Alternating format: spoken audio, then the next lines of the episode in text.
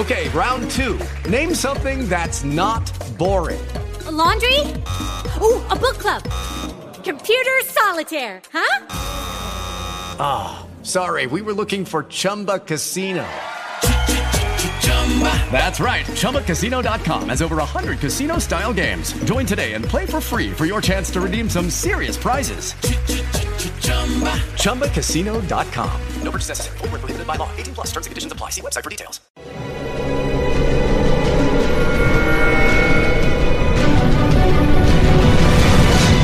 Yo documental.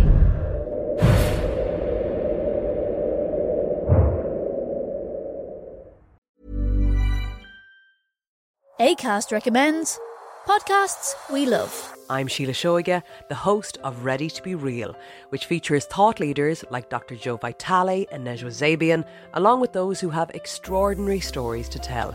And I also speak to experts on topics as varied as sleep, relationships, aging, folklore, grief, sex, and spirituality. So, for honest and compelling conversations, new episodes of Ready to Be Real release every week, wherever you get your podcasts. ACAST is home to the world's best podcasts, including the critically acclaimed West Cork and the one you're listening to right now. Okay, round two. Name something that's not boring. A laundry? Ooh, a book club. Computer solitaire, huh? Ah, oh, sorry, we were looking for Chumba Casino. That's right. ChumbaCasino.com has over 100 casino style games. Join today and play for free for your chance to redeem some serious prizes. ChumbaCasino.com. No purchase necessary. Full prohibited by law. 18 plus terms and conditions apply. See website for details.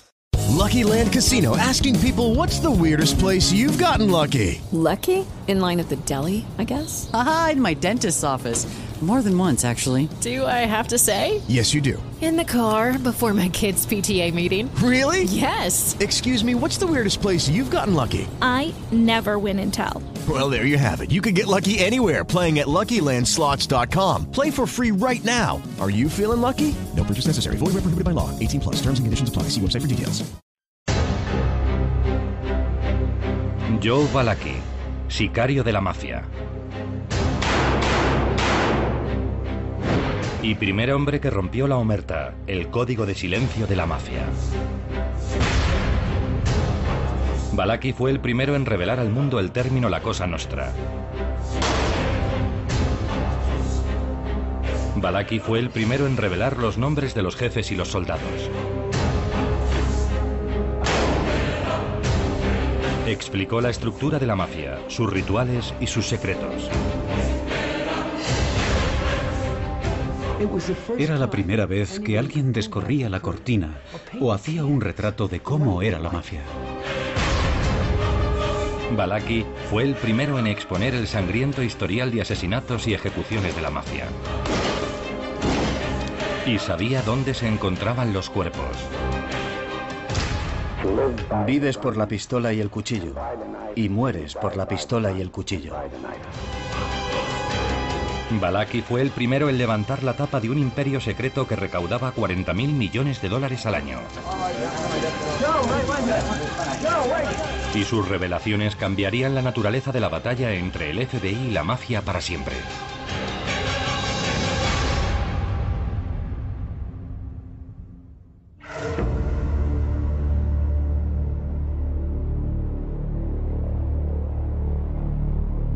1962, Joe Balaki, de 52 años, estaba cumpliendo una condena de 15 años por tráfico de heroína en la Penitenciaría Estatal de Atlanta.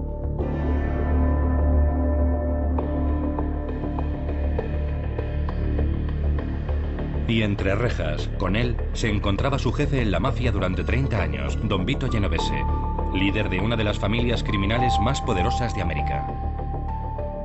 Joe conocía a Vito desde hacía mucho tiempo.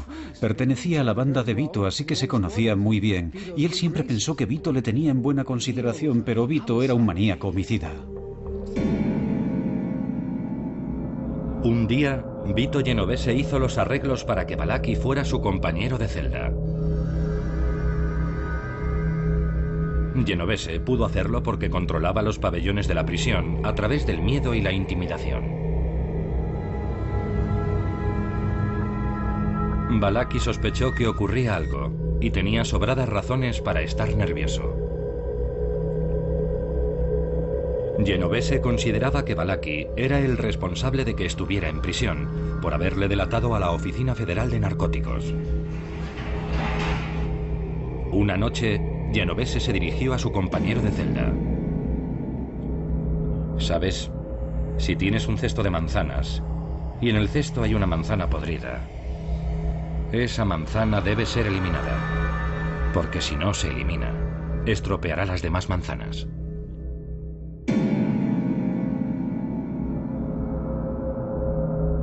Entonces Genovese se acercó a Balaki y le besó en la mejilla. Era el beso de la muerte de la mafia.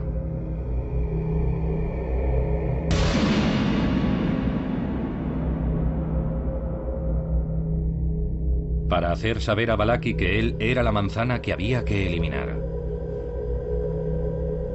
Joe Balaki sabía lo que aquello significaba. Significaba que ahora iba a ser asesinado.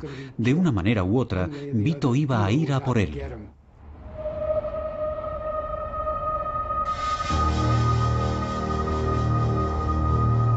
Consumido por el miedo, Balaki veía sicarios por todas partes.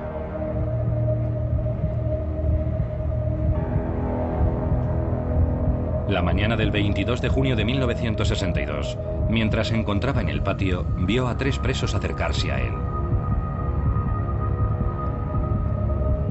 Pensando que habían sido enviados por Genovese para matarlo, cogió una tubería de hierro abandonada por unos obreros de la construcción y se preparó para el ataque.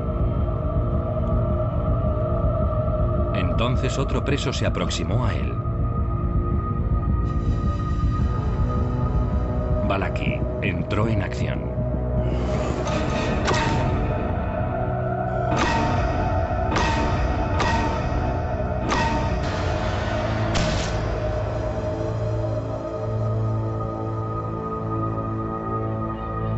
La víctima de Balaki era John Joseph Saub, un delincuente de poca monta sin conexiones con la mafia.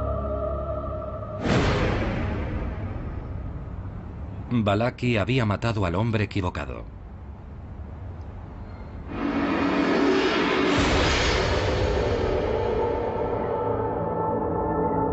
Y ahora se enfrentaba a la pena de muerte por asesinato. Y allí estaba, atrapado, sin escapatoria posible. Así que comunica a las autoridades federales que está dispuesto a cantar, como un canario. Para salvar el pellejo, Balaki comunicó al Departamento de Justicia de Estados Unidos que estaba dispuesto a hablar de la mafia.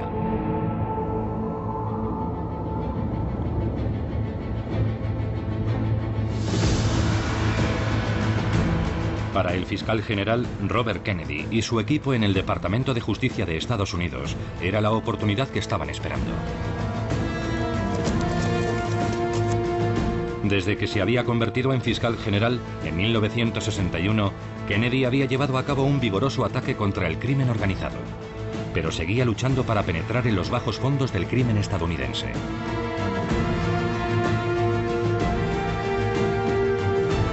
Ahora, por primera vez en la historia de la mafia, un miembro estaba dispuesto a hablar.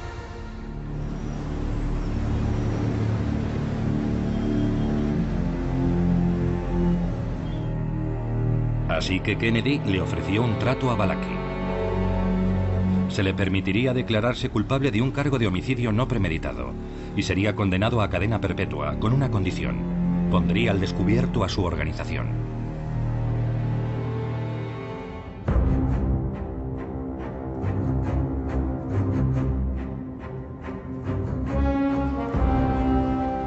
17 de julio de 1962, Balaki fue sacado en secreto de la prisión de Atlanta y trasladado en avión a la prisión del condado de Westchester, en las afueras de Nueva York.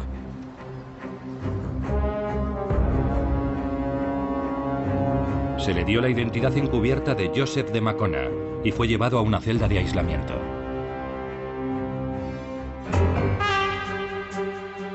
El agente del FBI, James Flynn, fue enviado a interrogar a Balaki para averiguar lo que sabía. Flynn entró en escena, era un tipo duro. Le dijo a Balaki, o nos dices lo que queremos saber o no tendrás ningún valor y no habrá acuerdo.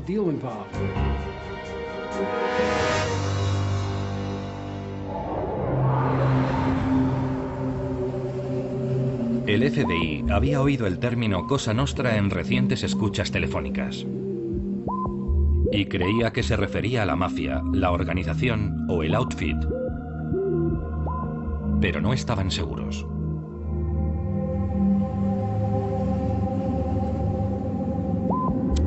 Para que Balaki soltara la lengua, le engañó. Flynn engañó a Balaki. Le dijo, lo sabemos todo acerca de la Cosa Nostra. Pensando que el FBI tenía un conocimiento más profundo de la mafia de lo que en realidad tenía, Balaki comenzó a hablar. Por primera vez reveló su significado.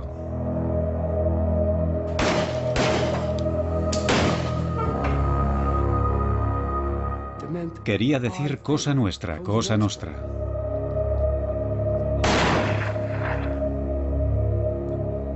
Ellos nunca se llamaban a sí mismos mafia. Flynn comenzó a sonsacar a Balaki nombres, fechas e información.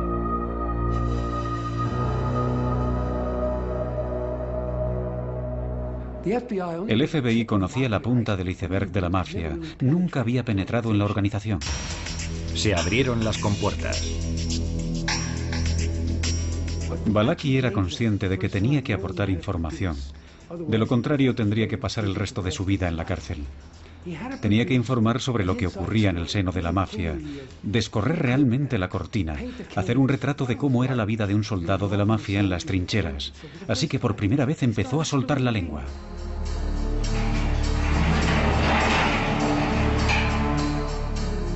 Balaki comenzó a revelar la estructura organizativa de la mafia.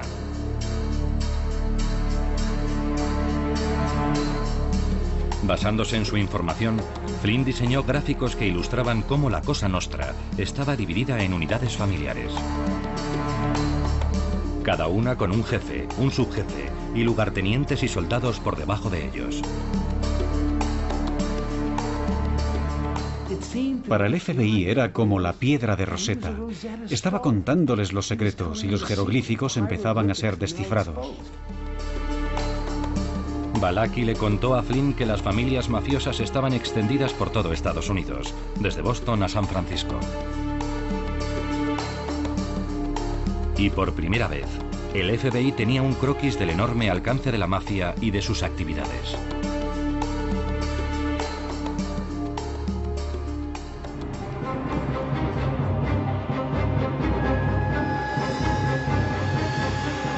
Durante tres meses, desde finales de septiembre de 1962, Flynn interrogó a Balaki cuatro veces por semana.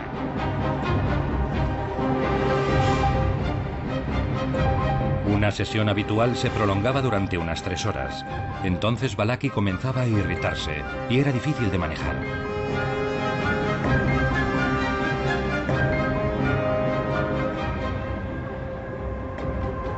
Flynn se dio cuenta de que el principal miedo de Balaki era que jamás podría escapar de Vito Genovese.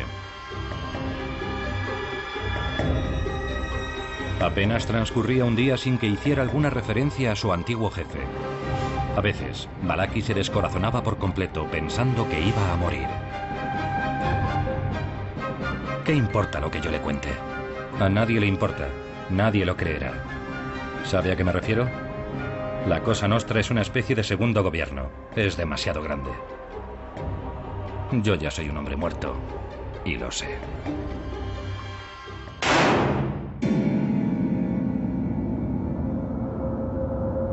Balaki tenía razones para estar preocupado.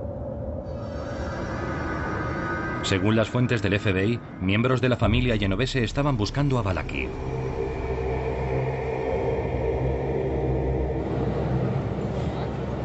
Desde su celda, Vito Genovese había establecido una recompensa de 100.000 dólares por Balaki. Y ahora, la mafia lo había situado en la zona de Nueva York.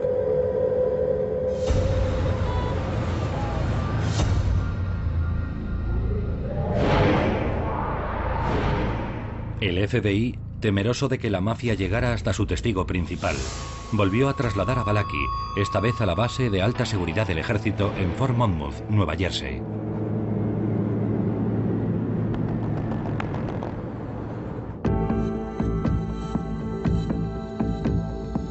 La primavera de 1963, Balaki decidió salir a la palestra. Deseaba fervientemente dejar al descubierto a la poderosa organización criminal a la que acusaba de haber arruinado su vida. Bobby Kennedy se dio cuenta del potencial que tenía como persona que podía hacer público lo grande e importante que era la mafia. Pero Kennedy tenía serias preocupaciones en cuanto a la credibilidad de Balaki. Durante los últimos 30 años había sido un despiadado sicario de la mafia.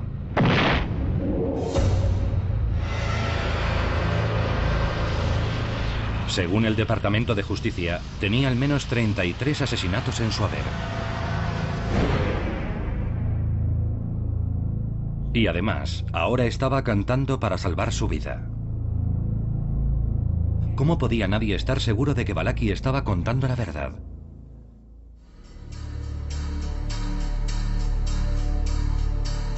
Así que el FBI decidió utilizar aquella información para poner a prueba su credibilidad. Flynn había reunido material para la policía de Nueva York durante sus interrogatorios a Balaki.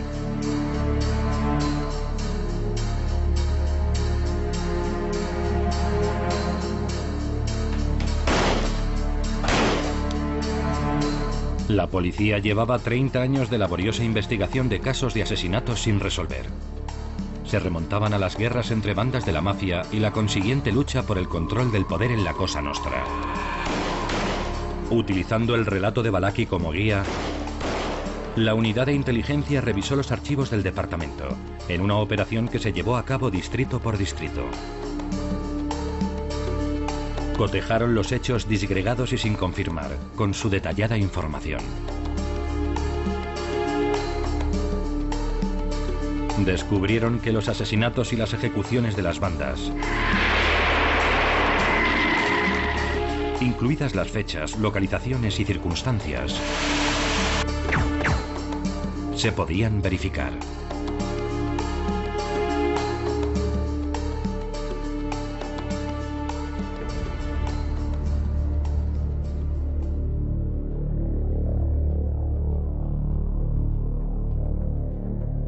Ahora, convencido de que se podía confiar en él, el FBI preparó a Balaki para que testificara.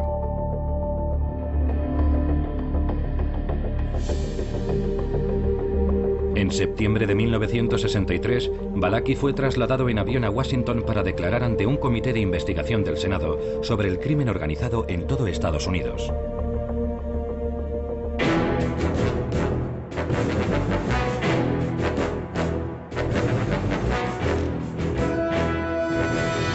Mediados del mes de octubre comparecería como testigo estrella, ofreciendo testimonios de primera mano sobre su vida como sicario en la mafia. Las vistas se emitieron en todo el país, convirtiéndose en un acontecimiento nacional.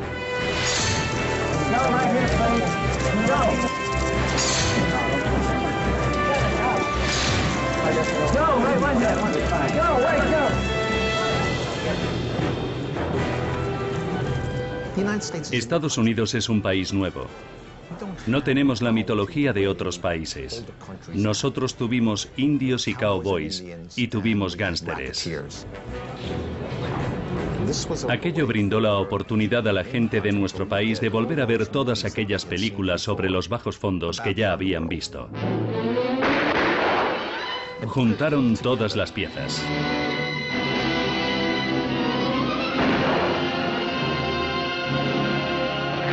La gente estaba fascinada con todo aquello.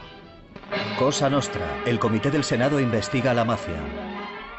El Subcomité de Investigación del Senado inicia las nuevas audiencias contra el crimen. El senador McClellan es su presidente.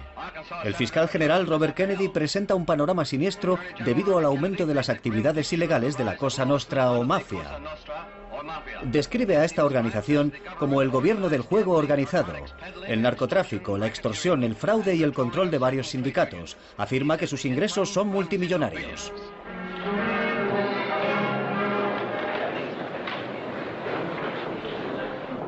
Caballeros, como ustedes saben, esta mañana hemos traído al condado de Queens al testigo Joe Balaki. Estamos decididos a exponer cada faceta de su testimonio y a continuar con esta investigación hasta donde nos sea posible. ¿Cuál ha sido su comportamiento durante la conversación mientras tomaban café? Todo indica que es un testigo con buena disposición, ansioso por revelar lo que sabe. No nos ha planteado dificultades. ¿Parece preocupado? Yo diría que no. Pienso que, dadas las circunstancias, el hombre está naturalmente nervioso y algo inquieto, pero fuera de eso es un buen testigo. ¿No tiene usted la sensación de que más bien está disfrutando con todo esto? Prefiero no hacer comentarios.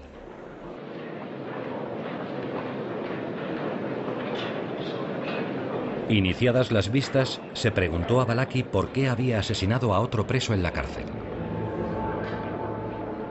¿Por qué decidió matarlo en aquel lugar y en aquel momento? Porque era el tipo al que vi en aquel momento. En otras palabras, sentí que aquel era mi último día. Hablando claro, senador. Sentí que era mi último día. ¿Su último día? El último día que estaría con vida. ¿Pensó que podía acabar con todos antes de que acabasen con usted? Probablemente. No sé qué habría hecho si no le hubiera visto. No puedo responder qué habría hecho. Es decir, se sintió usted indefenso y rodeado y decidió atacar cuando pudo. Cuando lo vi, sí. Pensó que si mataba a aquel hombre que pensaba que iba a matarlo a usted, entonces... Sentí satisfacción, senador. Digámoslo así. Sintió satisfacción.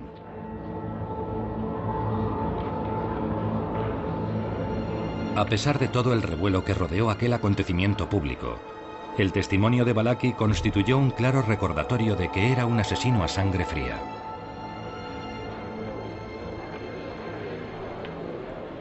Entonces, el interrogatorio a Balaki comenzó realmente.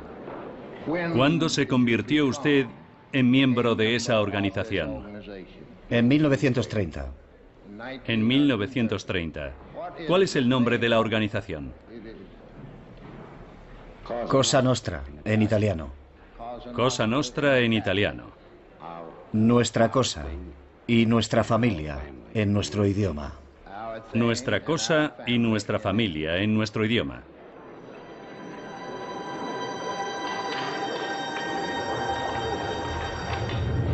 Entonces Balaki reveló cómo había entrado en la mafia.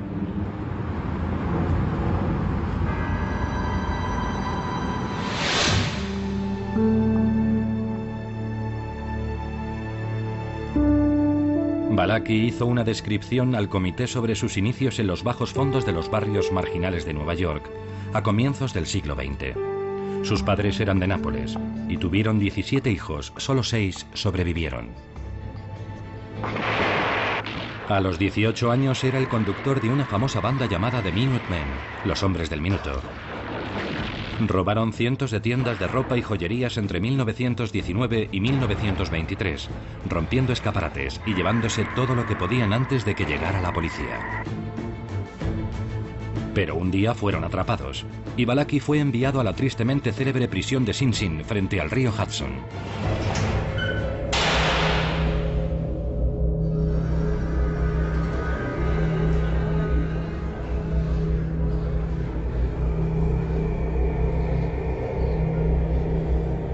Sin Sin, Balaki, de 21 años, se hizo amigo de un gángster llamado Alessandro Bolero. Fue entonces cuando Balaki tuvo noticias por primera vez de una organización secreta que pronto conocería como la Cosa Nostra.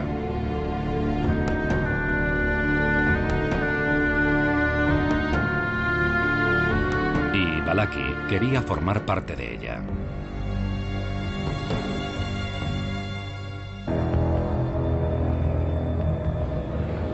Ahora voy a hablar de mí. Yo era chofer, algo que se sabía desde hacía muchos años. Y de hecho otras bandas intentaron contratarme, pero yo nunca quise irme.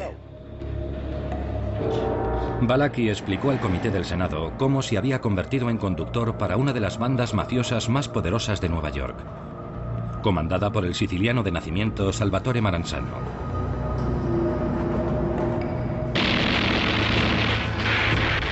Era 1929 y Maranzano estaba atrapado en una sangrienta guerra de poder con su adversario Giuseppe Masseria. Balaki hizo saber a Maranzano que quería formar parte de su banda. Y a modo de prueba, fue enviado como conductor contratado para el asesinato de uno de los principales secuaces de Masseria.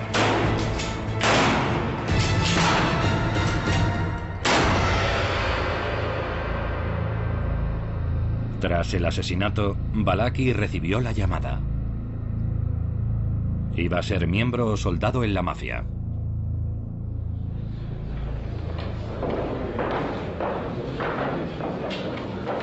Balaki reveló entonces al comité los rituales de su ceremonia de iniciación para entrar en la mafia.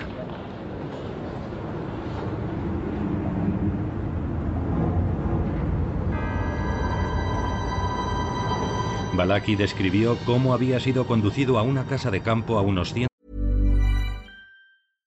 ACAST recommends podcasts we love.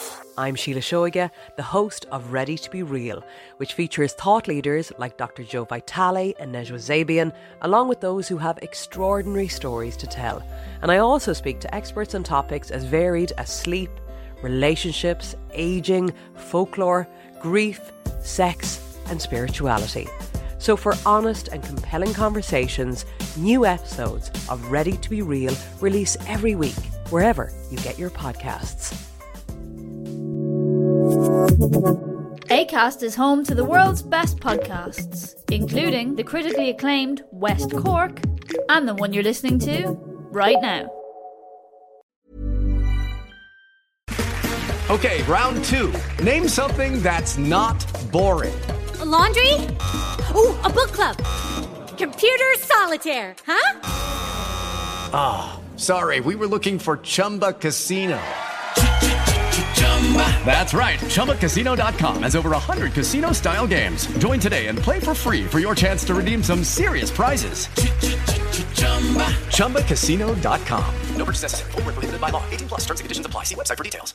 Are you struggling to lose weight and keep it off? Tired of wasting time and money on starvation diets that lead to more frustration and stress? If there was a weight loss solution that could actually work for you, would you try it? Then head to golo.com. I'm Steve. I lost 138 pounds in nine months on Golo. I'm Amber. I've lost 128 pounds with Golo. If you're ready to take back control of your life, head to golo.com now and see how Golo can work for you. That's golo.com. My sleep is way better. My like inflammation has gone way down. Golo saved my life. I was way overweight. That's what sent me down the path. I wanted to make sure and live for my kid. I have literally tried everything. I was on the verge of getting gastric bypass surgery, and I saw the Golo commercial, and it was the last thing I tried because it worked. Join over 2 million people who found a better way to lose weight with Golo. Your healthier and happier life begins at golo.com. That's G O L O.com. Again, G O L O.com. 150 kilómetros de Nueva York. Le pidieron que se sentase junto a otros 30 miembros alrededor de una mesa. Su jefe, don Salvatore Maranzano, iba a conducir la iniciación. Les contó cómo eras iniciado, la omertá, el código, y que una vez te convertías en miembro ya nunca podías marcharte. Tenías que o bien ganar dinero o ser un sicario, matar a alguien para poder optar siquiera a ser iniciado.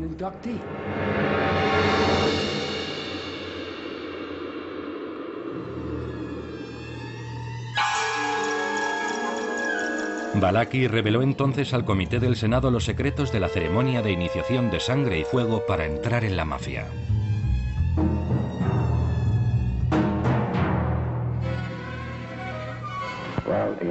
Él tenía el cuchillo y la pistola encima de la mesa. Y entonces explicó que vives por la pistola y el cuchillo. Y mueres por la pistola y el cuchillo.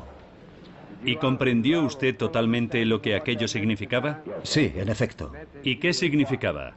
Pues que esperaba morir por la pistola y el cuchillo. Cuando usted hizo aquel juramento, dio por hecho que un día moriría por una pistola o un cuchillo. Así es. Y eso era a lo que pensaba dedicarse. Así es. Balaki dijo que le pidieron que colocara las manos en forma de cuenco. Pusieron un trozo de papel en su interior y lo encendieron.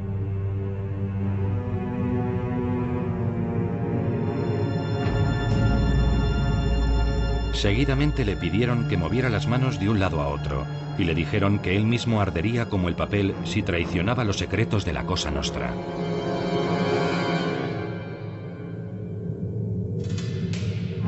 Balaki fue presentado entonces a su gomba, a su padrino, Joe Bonanno, que sería su guía y mentor.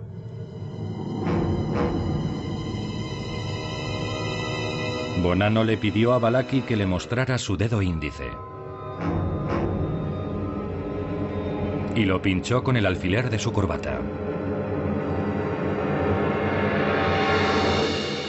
Luego pinchó el suyo y lo colocó sobre el de Balaki.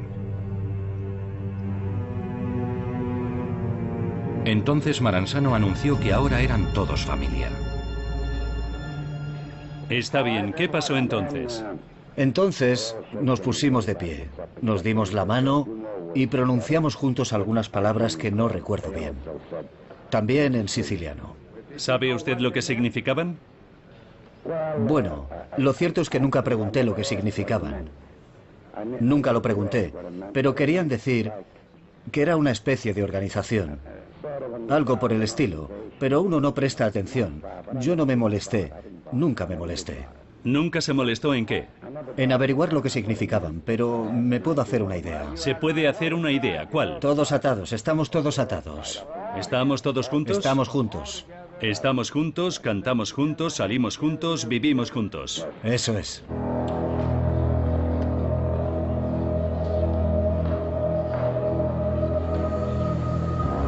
Las revelaciones de Balaki explicaban por qué la organización secreta había logrado permanecer oculta tanto tiempo.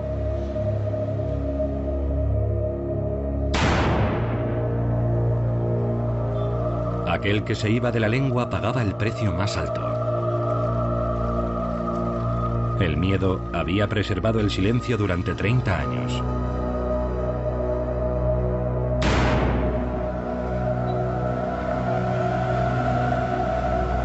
Ahora Balaki había roto ese silencio para siempre.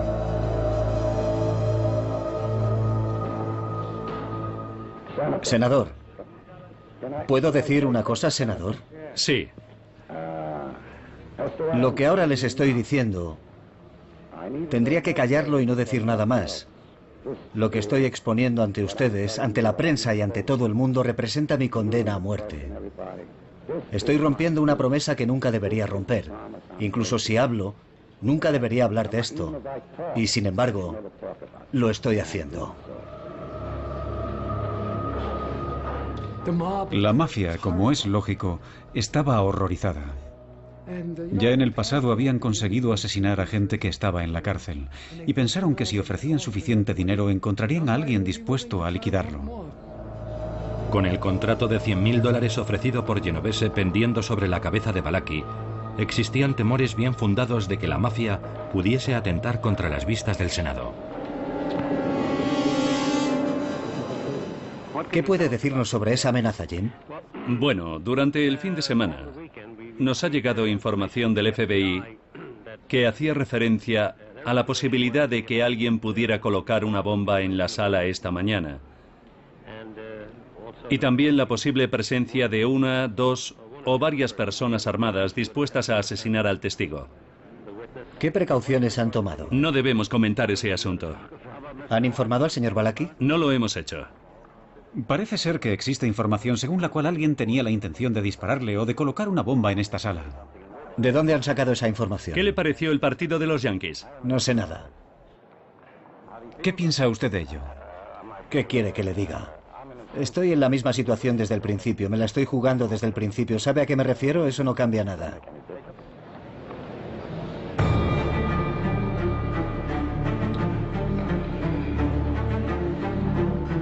Balaki dedicó la mayor parte de su testimonio a trazar un mapa jerárquico de la mafia americana. Balaki explicó cómo la eficiente organización en la que se había convertido la mafia actual había evolucionado a partir del enfrentamiento entre bandas callejeras y las luchas por el poder a principios del siglo XX. Ante los senadores, Balaki se remontó hasta una reunión celebrada en 1931, en la que el jefe siciliano Salvatore Maranzano se hizo con el control de la mafia de Nueva York.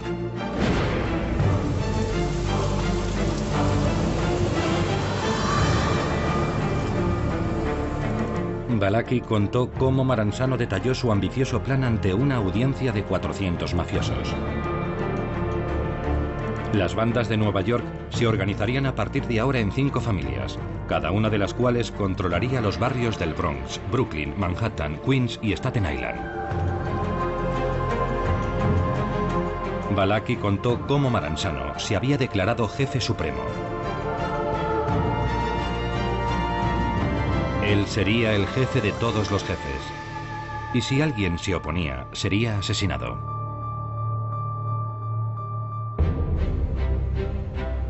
Balaki explicó entonces que un hombre se había mostrado en desacuerdo.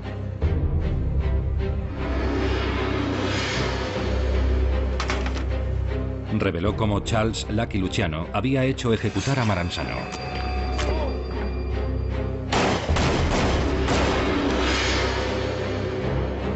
Luciano introdujo entonces una forma de liderazgo más democrática.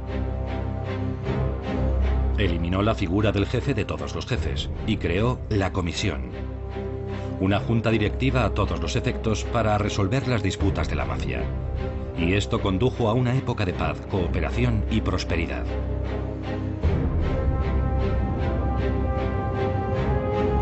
Acto seguido, Balaki nombró a los cinco líderes actuales de las cinco familias de Nueva York.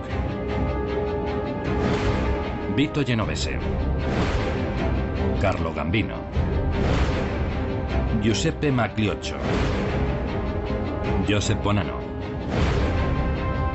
y Gaetano Lucchese. Estos son los hombres, dijo Balaki al comité, que dirigían una enorme red de crimen organizado en la ciudad que abarcaba el juego, la prostitución, el préstamo con usura, los narcóticos y la infiltración de la mafia en negocios legales.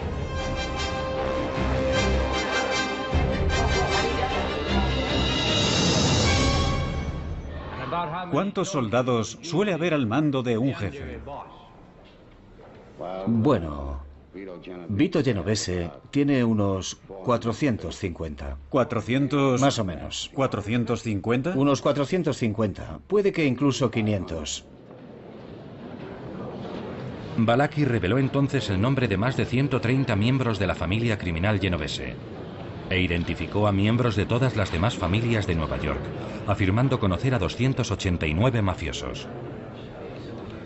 Todo ello fue presentado ante el comité en cinco enormes esquemas de las familias.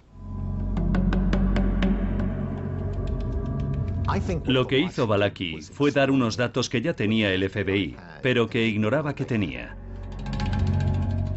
Con frecuencia los miembros de la mafia y de otras áreas de la actividad criminal se conocen unos a otros por sus apodos. Pueden conocerse de vista, pero no siempre conocen sus verdaderos nombres. Y aunque las fuerzas de seguridad sí conocían sus verdaderos nombres, era la primera vez que se daban cuenta de lo que realmente tenían. Pero aparte de eso, creo que el testimonio de Balaki se sostiene por sí mismo y con el tiempo se ha demostrado su veracidad.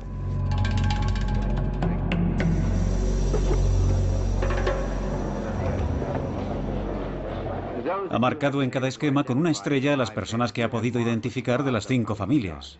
Sí. Y los que no aparecen los conoce por sus alias, pero no conoce sus verdaderos nombres. Así es. De manera que se ha comprometido a identificar... Eso es. A los miembros de la mafia de los que podía dar su verdadero nombre y sus alias. Correcto. Muy bien.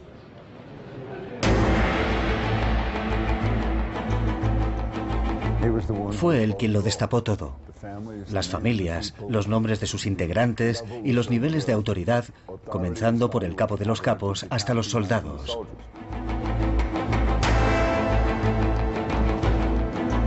Sin embargo, había algunos críticos que ponían en duda los testimonios de Balaki, por considerar que a un soldado de a pie nunca se le habría concedido el privilegio de conocer información sobre el núcleo de poder de la Cosa Nostra. Creo que es un error considerar a los soldados figuras de poca relevancia. No lo son. Son gente importante dentro de la mafia. Las únicas personas por encima del soldado en línea directa de mando son el capo y el jefe.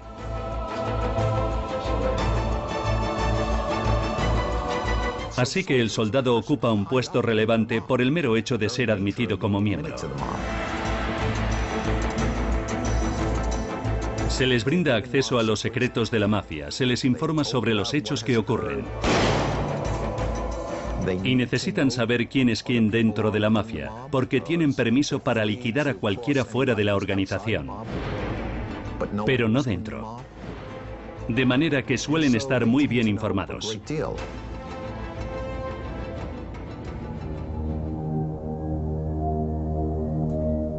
Balaki usó su testimonio para vengarse de Genovese.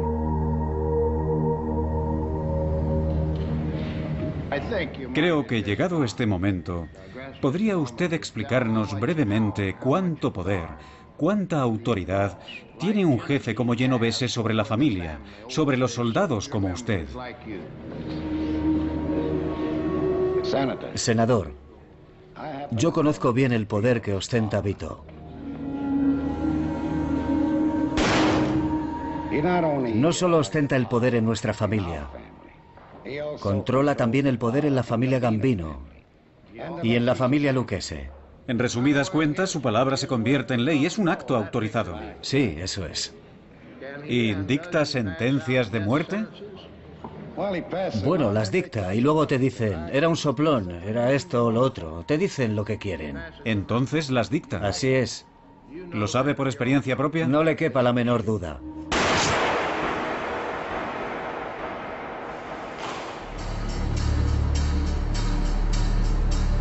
El testimonio de Balaki valía su peso en oro.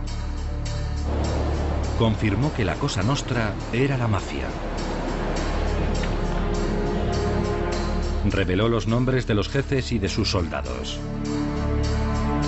Explicó su estructura, sus rituales y sus secretos. Y puso al descubierto su sangrienta historia.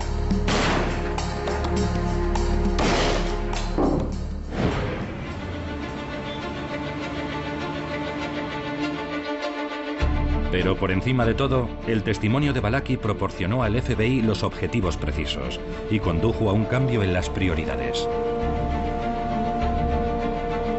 En 1963, la oficina del FBI en Nueva York había incrementado el número de agentes especializados en el crimen organizado de 4 a 140.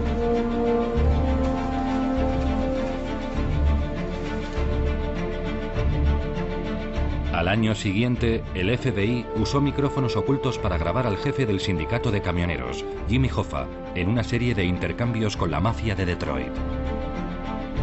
Fue condenado a ocho años de prisión. Para el FBI, la vigilancia electrónica constituía la herramienta del futuro para derrotar al crimen organizado.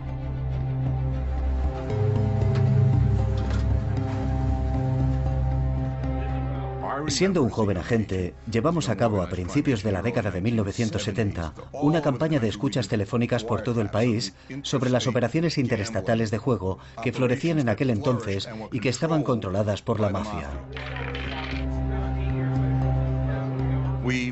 Realizamos miles de detenciones y desmantelamos centenares de grandes redes de juego en un esfuerzo por cortar el flujo de una de sus grandes fuentes de ingresos. Gracias a las revelaciones de Balaki, la campaña del FBI contra la mafia dio un salto cualitativo.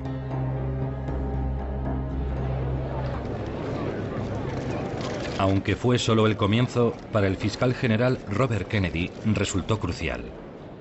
Las declaraciones de Joseph Balaki y de otros con conocimiento sobre operaciones criminales en varias partes del país nos han proporcionado una comprensión sin precedentes sobre el funcionamiento de dichas operaciones. Balaki fue el primer subalterno de cierta relevancia cuyo testimonio sirvió para derribar y destruir, o al menos herir a la mafia en América. Sin él habrían hecho falta otros 15 o 20 años porque no había delatores. Aunque su rango era secundario, sabía lo suficiente para causar expectación y para alertar y advertir seriamente a la opinión pública respecto a la amenaza que representaba la mafia.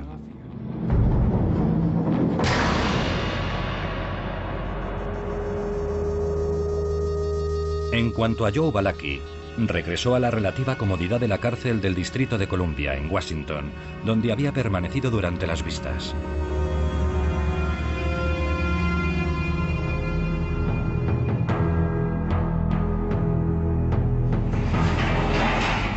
Robert Kennedy, con su proverbial sagacidad, creía que Balaki tenía mucho más que ofrecer.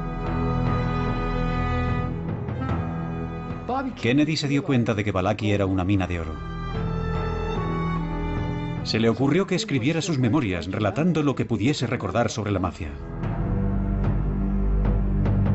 Durante 13 meses, Balaki escribió concienzudamente en su celda de Washington más de 300.000 palabras en cuadernos de notas. Había sido testigo desde los inicios de la mafia moderna, y su relato era un retrato único del día a día en la vida de un asesino a sueldo durante un periodo de 30 años.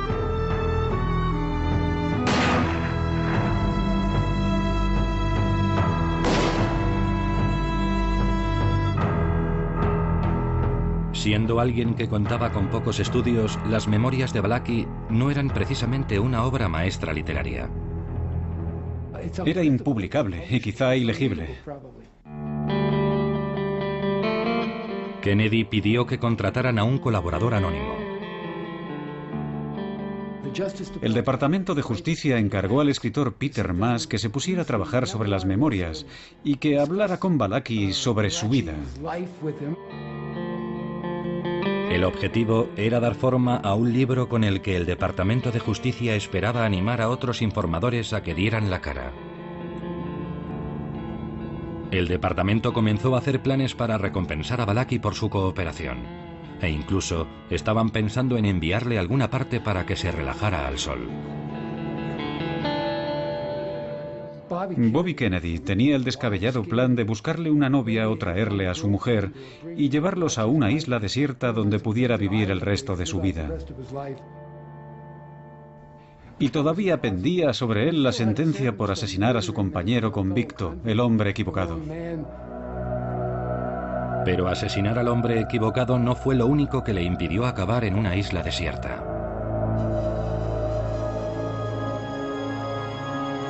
El Progreso, el diario italoamericano, había conseguido hacerse con el manuscrito de Balaki y estaban indignados. Publicaron un virulento editorial contra el libro de inminente aparición, afirmando que perpetuaba la imagen de delincuencia asociada a los múltiples nombres italianos que aparecían en el testimonio de Balaki.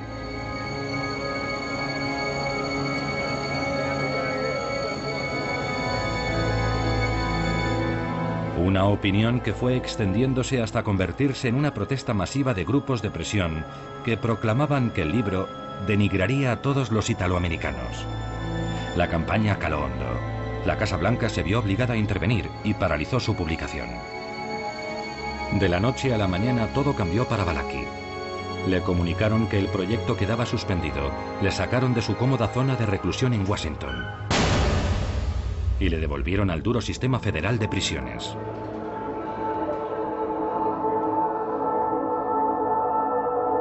Le encerraron en una fría y reducida celda en Michigan, donde debía cumplir el resto de su sentencia en régimen de aislamiento. Balaki estaba desesperado.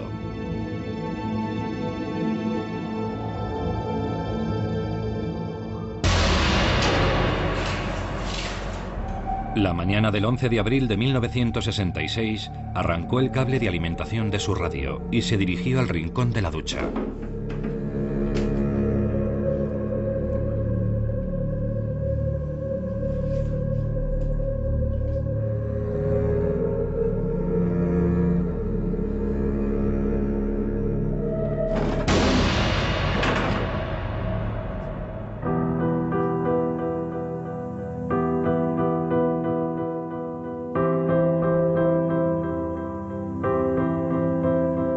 Tubería no pudo soportar el peso de Balaki. Un celador le encontró poco después desplomado en el suelo, casi sin vida.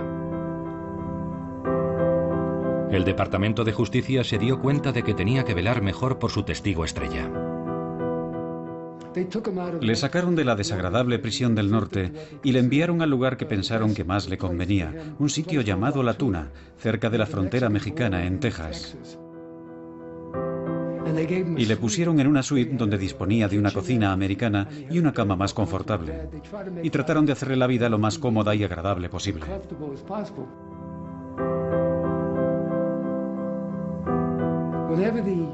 Cuando el Departamento de Justicia consigue ahora a un delator de primer orden, se le envía lo que se denomina la suite de Balaki.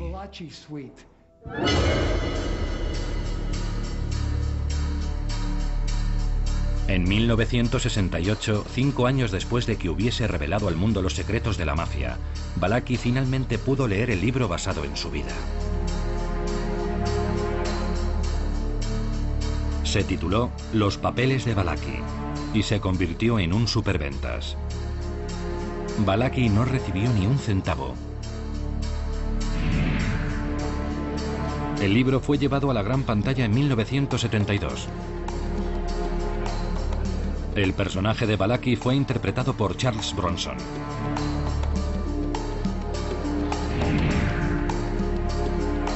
El verdadero Joe Balaki murió de un ataque al corazón en 1971 en la Institución Correccional Federal de la Tuna, en Texas.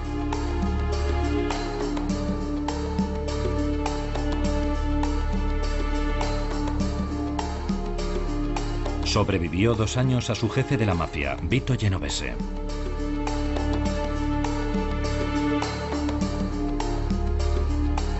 Los 100.000 dólares de recompensa por la cabeza de Balaki ofrecidos por Genovese nunca llegaron a cobrarse.